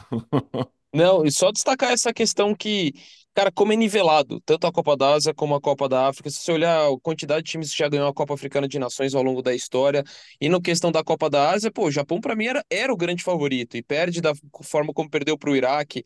É, o Hussein, né, o, o Ayman Hussein, que tem cinco gols na competição, da- dos oito do Iraque, tem sido talvez uma das grandes individualidades, só queria citar o nome dele pelo que ele tem feito, né, é artilheiro da competição, mas me chama atenção isso, assim, quanto que a gente tinha favoritos que poderia ter acontecido para mim, Japão e Coreia do Sul na ordem dos favoritos era seguindo eles ali seriam e poderia ter acontecido nas oitavas de final, É, ainda que eles sigam apesar de uma fase de grupos ruim, é, é, abaixo do esperado, não ruim, mas você mostra como é, é uma competição tanto quanto nivelada e imprevisível. Então, não é porque a gente olha aquelas seleções de sempre da Copa do Mundo que já É. dá como tiro certo. Tanto que se olhar a maioria delas, faz muito tempo que não vence a competição. A Coreia faz décadas que não vence, o mesmo para o Irã, o Japão e também já tem algumas edições que não vence. Então, é sempre legal de ver o quanto que é nivelada a competição no, no continente asiático e no africano. Copa da África, então, agora com as oitavas de final já definidas. Os jogos começam neste sábado. Nigéria e Camarões. Quem vencer daí pega o vencedor de Angola e Namíbia. A outra chave, Cabo Verde e Mauritânia. Depois, Marrocos e África do Sul. Outra chave, Mali, e Bur- Mali contra Burkina Faso. Senegal contra a Costa do Marfim. Por fim, Egito pega o Congo e a Guiné Equatorial pega Guiné. São os oito jogos dessas oitavas de final. Donk, surpresas na competição e muitas demissões de treinadores também. É, o Congo É, e até de é- gente classificado, né? A Costa do Marfim def- demite o treinador no meio da competição e se classifica no dia seguinte, no mesmo dia, aliás. Desculpa, Bira. Não, não, só ia falar que o Congo é a República Democrática do Congo, né? Não confundir com Sim. outro Congo. Sim, sim, obrigado. Não, mas continua, Donk, continua. Só queria dar É. esse detalhe da informação. É, O outro Congo é uma das. São 15 campeões na história da Copa Africana de Nações. 12 se classificaram para essa edição. Só o Congo, Sudão e Etiópia que são campeões que não estiveram. Então, eu falei daquela questão do nivelamento. Você está falando de uma competição que acontece a cada dois anos, é, há muito tempo, e você vê a quantidade de times que venceu, né? Só para mostrar isso. É, a Costa do Marfim, uma grande decepção, né? Levando 4 a 0 da Guiné Equatorial na última rodada.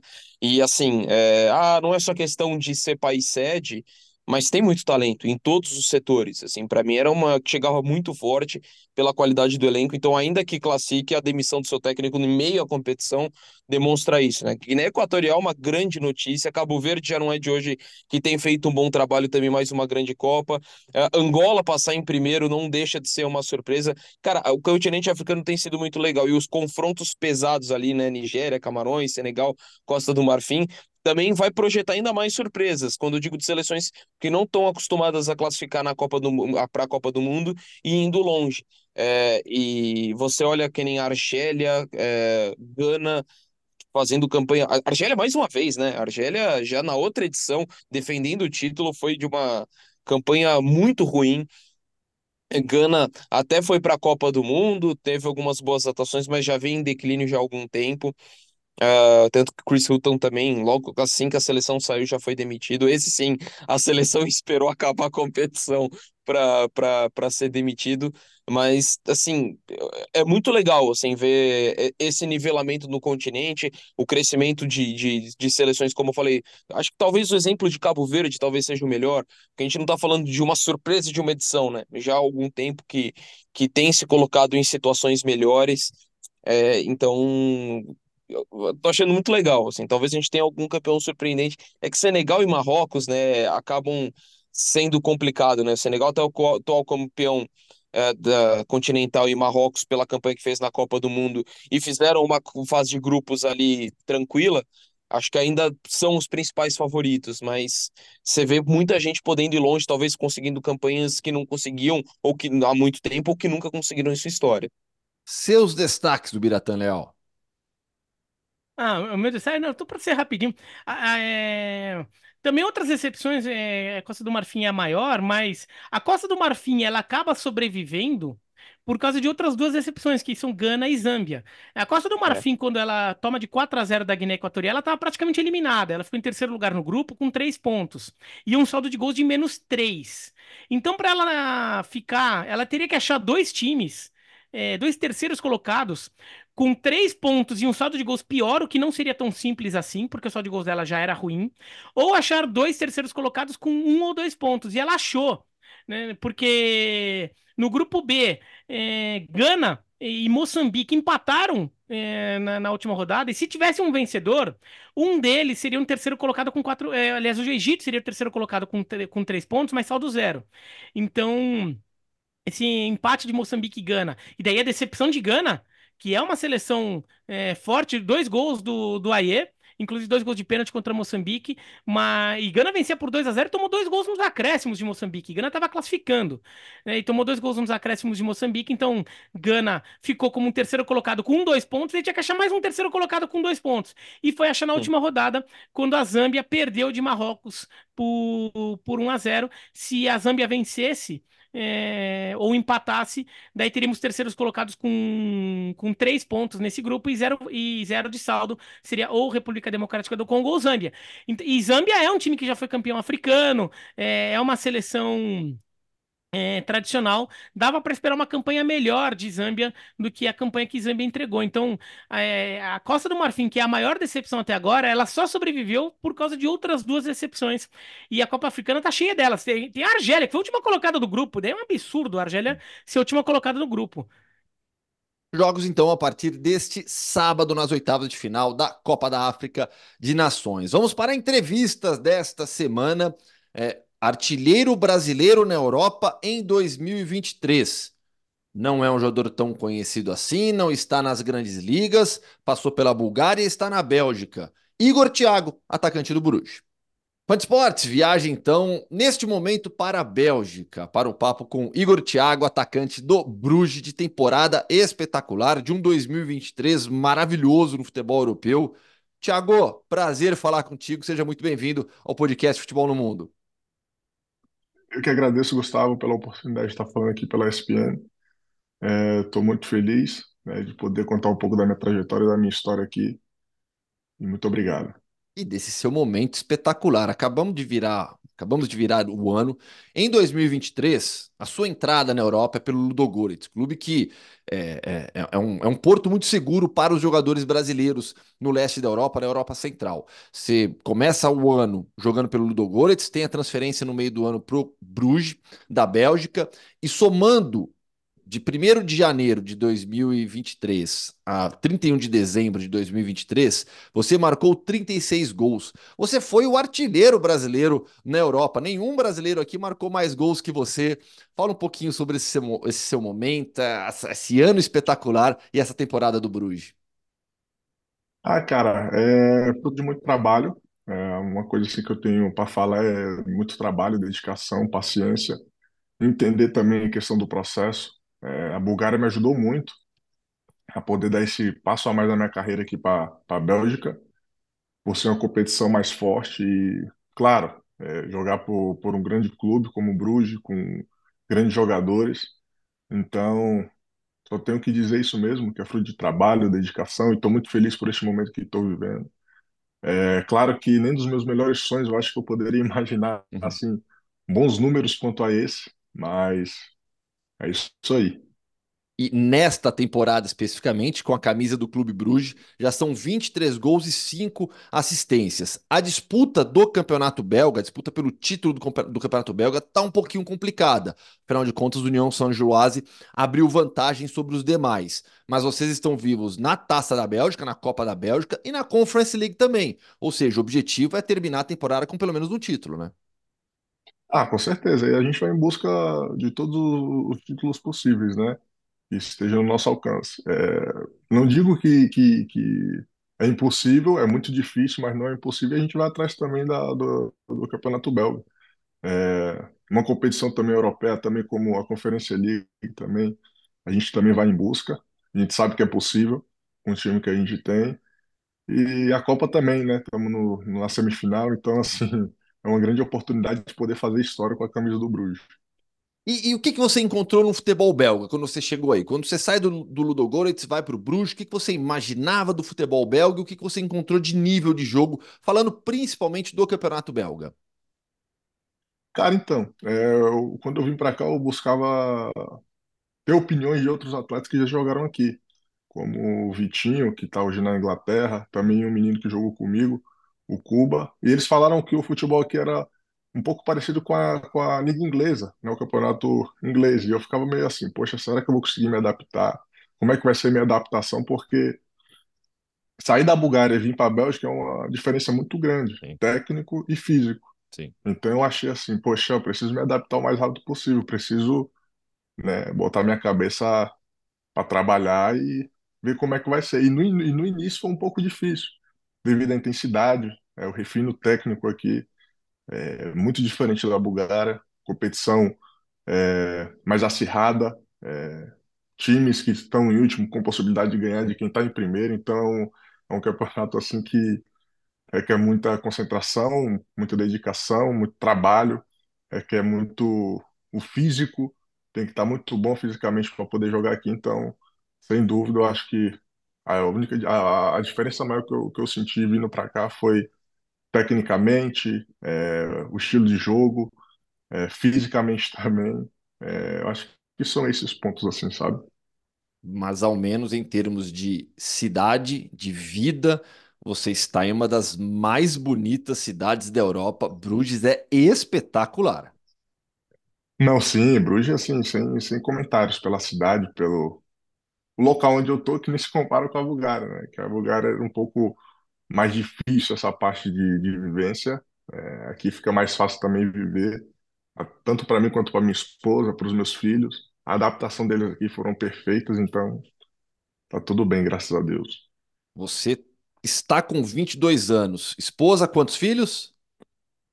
Eu tenho dois filhos, dois filhos, dois anos e um ano são pequenininhos, né? Bom, para sua esposa, então, principalmente essa, essa, essa, você morava em Razgrad, no interior da Bulgária. Essa ida para a Bélgica, para morar em Bruges, acho que do lado familiar, principalmente, isso foi muito bom, né?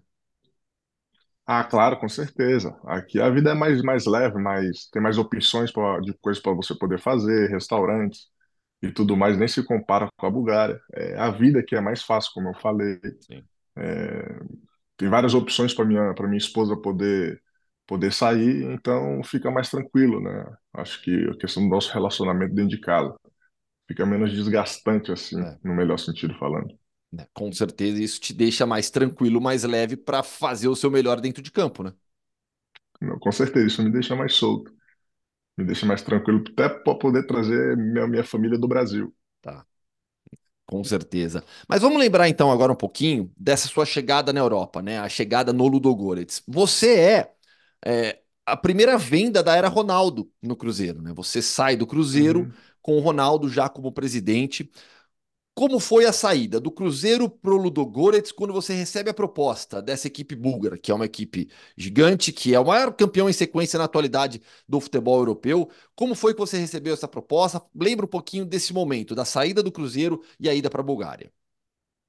Cara, foi um período assim que eu fiquei me perguntando muito. Será que era isso mesmo que eu queria para minha carreira? Esse movimento saindo do Cruzeiro e indo para vindo para a Europa.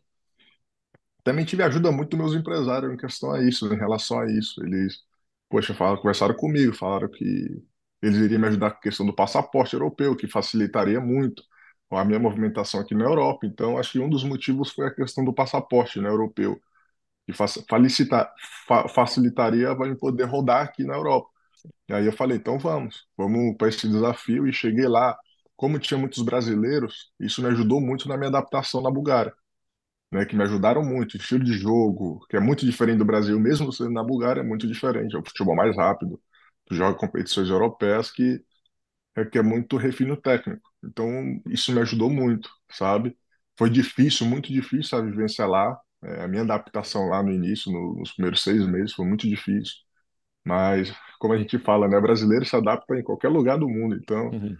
foi tranquilo depois daí. E você chegou fez, fazendo gol já, né? Não, sim, cheguei fazendo gol ali nos primeiros jogos ali, consegui fazer acho que seis, seis gols, mas aí depois, questão da adaptação, né, meio que complica um pouco, mas foi, foi, foi, foi bem importante para minha, minha trajetória. O que que pegou mais lá na Bulgária? Língua, convivência, a questão tática de jogo? O que que foi que pegou mais para você nessa adaptação?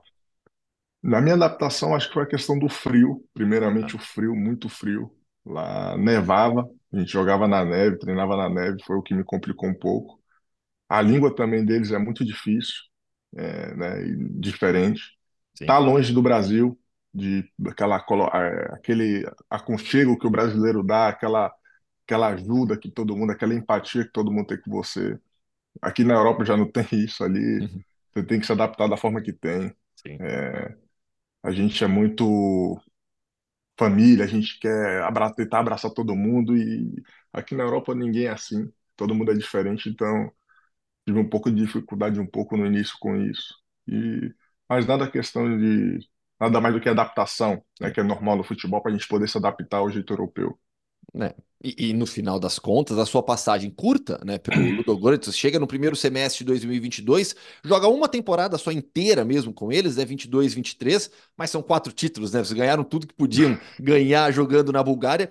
E você, no final das contas, a gente já falou do ano de 2023, mas são duas temporadas seguidas aqui na Europa com pelo menos 20 gols.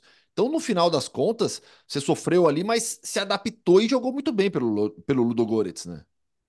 Não, sim, sim. É, como eu falei, no início serviu como aprendizado para eu poder manter o nível e buscar algo a mais para minha carreira, né?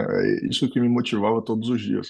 Poder a- almejar algo a mais, poder alcançar e ir para uma liga mais forte, que sempre foi meu sonho.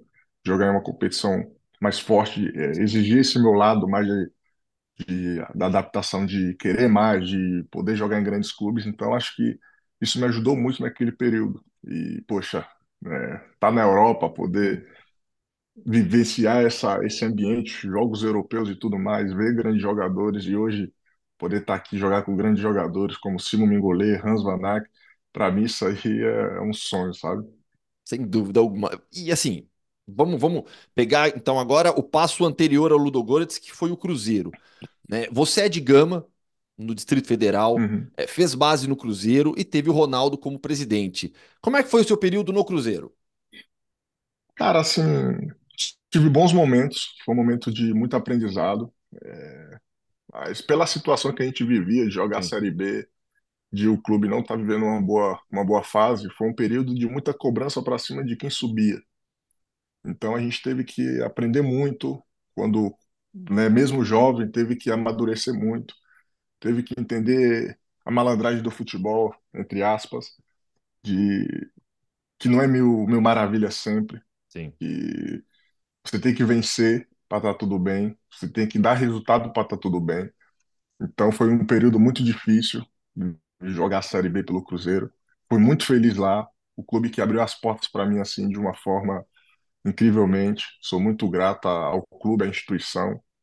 É, os torcedores também me, poxa, tenho muito que agradecer também por me tornar o ser humano e o atleta que sou hoje, de uma cabeça extremamente forte, de um atleta assim que evolui diariamente, que aprende diariamente, que sabe que tem, que tem tudo para evoluir, que tem tudo para jogar em grandes competições, em grandes times e grandes ligas. Então, só tenho mesmo que agradecer, sabe?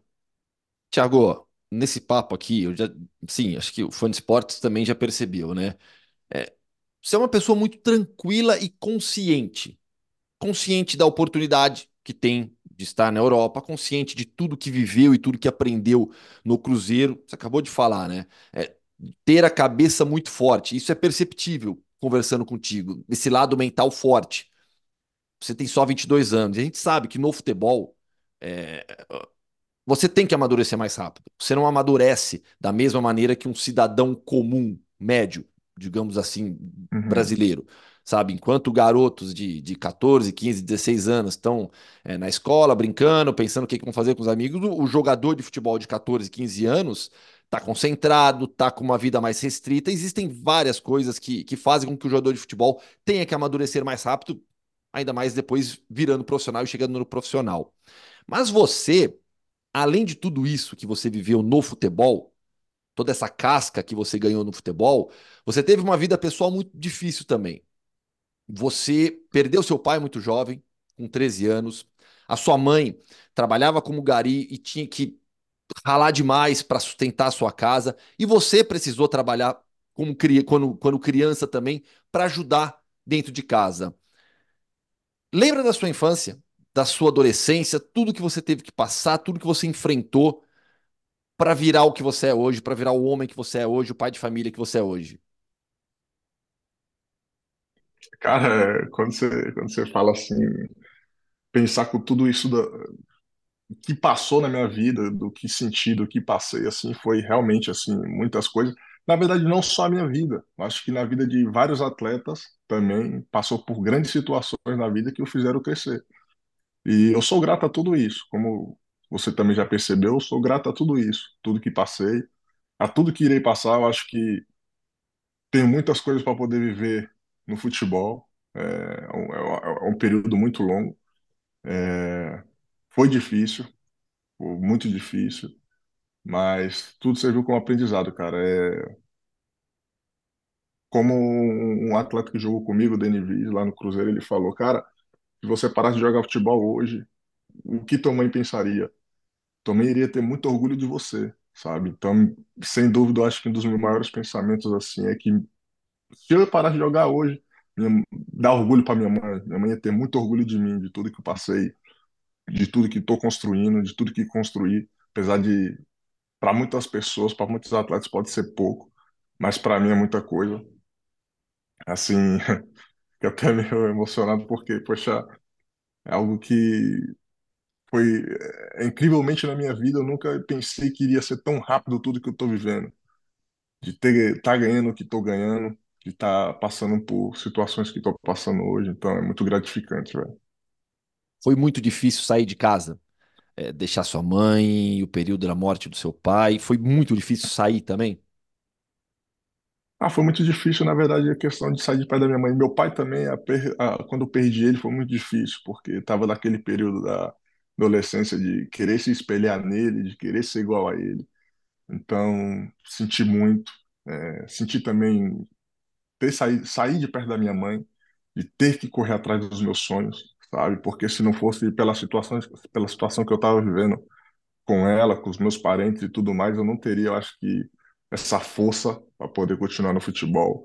Eu acho que o que me deu força foi lembrar todos os dias da dificuldade que eu estava passando, de tudo que eu estava vivendo. Então, aquilo me motivava todos os dias para poder continuar, velho. Tá difícil, continua.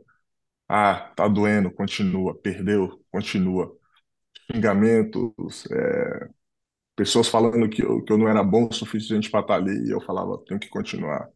Não posso dar ouvido, não posso escutar isso. Eu, se eu estou aqui é porque eu tenho alguma coisa a oferecer, ainda mais jogando num grande clube como o Cruzeiro, que poderia falar, ah, sai daqui eu vou atrás de outro atleta.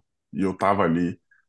Pessoas falavam, tu tem potencial, acreditaram no meu potencial, acreditaram que eu poderia evoluir. Cara, é, isso é o que me faz, me fez e faz eu ser o homem que sou hoje, sabe? Então, sim. E mesmo e mesmo com toda essa força mental que você que você nos, de, nos demonstra, né? Houve noites ali na base do Cruzeiro, mesmo no profissional, porque você é muito jovem, né? Você está com 22 anos só, no Cruzeiro estava com menos Uhum. ainda. É, houve noites ali, na hora que você coloca a cabeça no travesseiro, que você pensa em tudo, mas você falava, caramba, é, tá difícil, sofrido. Sabe aquela noite que você não questionar se eu devo seguir ou não, mas caramba, o que que eu tô fazendo? Pegou, pegou, sim. é. Tem, tem coisas que ninguém não, não, não sabe que eu passei. por isso que eu tô no te Cruzeiro, entrei no, né? no, no Cruzeiro, passou, passei por um período assim, de, de depressão, cara, sabe? De pensar mesmo, noites anteriores, de falar, cara, amanhã eu vou bater meu carro e dane-se minha vida, porque eu não ligo. pensando naquele momento, falei, não ligo. Tudo que estou vivendo, ninguém, ninguém gosta de mim mesmo por comentário, sabe? Então, pensei em fazer coisas assim que hoje eu sou bem resolvido com isso, sabe? Eu falo, poxa, eu falo mesmo abertamente porque não é só eu que passei por isso, não é só eu que passo por isso. Tem vários outros atletas também que passam por isso, que pensam coisas a respeito, talvez por comentário de pessoas que não sabem o que você passa, não sabem o que você está sentindo, que não se importam com você. Então, teve noite que eu pensei em desistir, falar, mesmo estando no profissional do Cruzeiro, falar, não quero mais saber de futebol, não quero mais saber de nada, quero largar tudo isso e só viver na minha, no, no interior com a minha mãe, vou trabalhar no mercado, vou trabalhar na feira, não tem problema nenhum para mim, vou trabalhar com alguma outra coisa, seja lá o que for. Então, foi um período muito difícil. Teve noites também que foram muito. Foram boas também. E, poxa, de uma vitória e mudava meu dia, mudava meu pensamento. Já pensava, eu posso, eu consigo e vamos para cima. E como eu falei, o que me deu força mesmo foi minha mãe, meus filhos também. Depois que eu soube que iria ser pai, me deu uma força assim que eu nem sabia que eu tinha sabe? É, então acho que foi isso, sabe?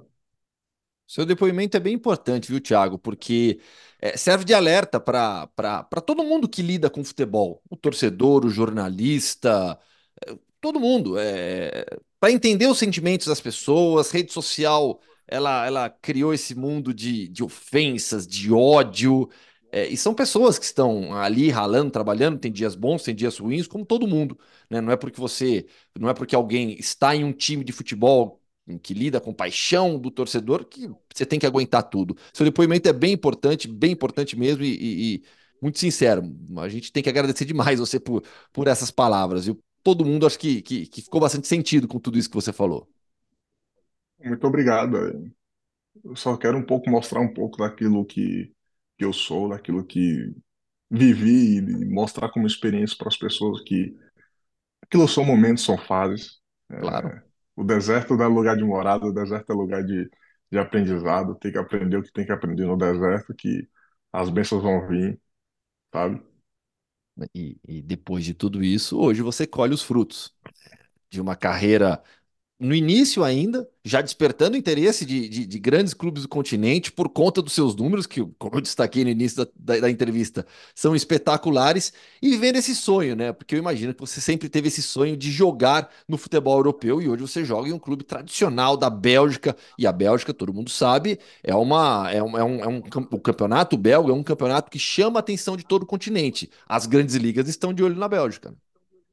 Não, claro, com certeza. Acho que um dos motivos de poder ter vindo para cá, ter escolhido o Bruges, foi esse.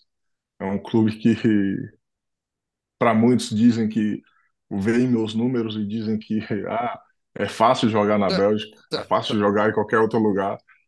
Então, assim, é, vem jogar aqui, vem, vem, vem, vem ter essa experiência de poder vir para cá. É muito fácil falar.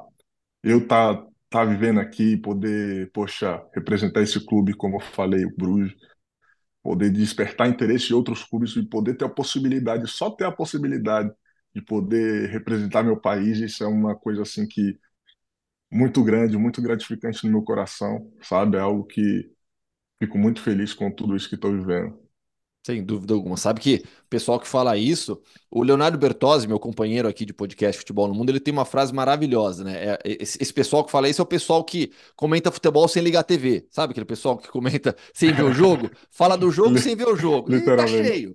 Tá cheio, viu? O Campeonato Belga, um campeonato, claro que não é uma das cinco grandes ligas, não é uma da, não, não tá na primeira prateleira do futebol europeu, mas tá ali numa uhum. segunda prateleira. É um campeonato que revela muitos talentos. A gente tá vendo o Arthur Vermeeren, por exemplo, jogador do Royal Antwerp, moleque de 18 anos, com um talento incrível, meio-campista, e é um campeonato de um nível competitivo muito bom. Acho que isso que você destacou no começo é legal também, né? Porque a gente tá falando, você é jogador do Bruges, um time que briga pelo título, Royal Antwerp, é, o, o, o Anderlecht, Standard Liège, o Anderlecht que já não, já, já, já não consegue ter boas temporadas há um bom tempo, mas estamos falando de um campeonato muito equilibrado, né? E, e de, um, de um torcedor que é apaixonado também pelo seu time, né? Não, sim. É, aqui o, os torcedores do Bruges são, são apaixonados, não só do Bruges, tem, como você citou, Anderlecht, é, Antwerp, é, San Gilois, são, são torcedores apaixonados, são torcedores que vão para o estádio e vão apoiar seu time. É uma competição, por isso deixa a competição ainda mais difícil, sabe? Cara, essa competição aqui é uma competição assim muito boa para o meu desenvolvimento. Tô aprendendo muita coisa aqui diariamente. É, então, assim, é muito bom, sabe? Com certeza. E o seu contrato com o Bruges vai até quando? Cara, são de três anos, vai até 2026, sete, Mais três, três. é, três temporadas, né? É, É, estamos em 23, isso, 24, 24, 25, 25, 26, até 2026. isso. Ó, eu acho que você não vai ficar tanto tempo aí não, viu? Com todo respeito ao Bruges, ao Campeonato Belga, com, com, com essa quantidade de gols que você tem feito, eu não acho que você vai ficar muito tempo na Bélgica. Vai continuar na Europa, marcando muitos gols, mas eu acho que em ligas ainda mais fortes. Tiago, quero É te isso aí. Quero te agradecer demais pelo papo, uma entrevista é, espetacular, muito legal mesmo, importante também pelo fato de tocarmos em temas mais sensíveis que envolvem a carreira de um jogador de futebol, esse lado mental do jogo, o lado mental da pessoa também. Que você siga assim, marcando muitos gols e sendo uma pessoa tão sincera. Pode deixar. Muito obrigado, tá? Pela oportunidade que tem, tem me dado de poder falar um pouco da, da minha, da minha trajetória, da minha história, pouquinho dos clubes, do- dos clubes que passei. E eu que agradeço pela oportunidade, tá? Valeu! Valeu, tamo junto. Tá então, Igor Thiago, um dos destaques do futebol brasileiro na Europa nessa temporada, tá jogando bem demais pelo Bruges, não vai ficar muito tempo na Bélgica, viu? Com essa quantidade de gols, já vem chamando a atenção de grandes clubes do continente. Fechamos mais uma edição do podcast Futebol no Mundo, Biratã Leal. Já pegou o ritmo de jogo, né? Ainda tô, tô pegando, tô pegando, mas já jogo os 90. Boa, foi bem demais. É isso aí, E nesse valeu. caso, nesse, no, no podcast de hoje jogamos até prorrogação, hein? Nossa senhora, estouramos aqui o tempo. Tô, tô- tô com medo de ver o tempo final aqui do programa, mas enfim. Acho que foi bom, acho que foi de esportes gostou. Valeu, Biratã. Valeu, até segunda-feira que vem. Valeu, Dom. Você sempre é muito bem-vindo aqui no podcast Futebol no Mundo. Valeu, Hoffman, Pira. Sempre um prazer estar com os amigos. Grande abraço a todo mundo. Valeu!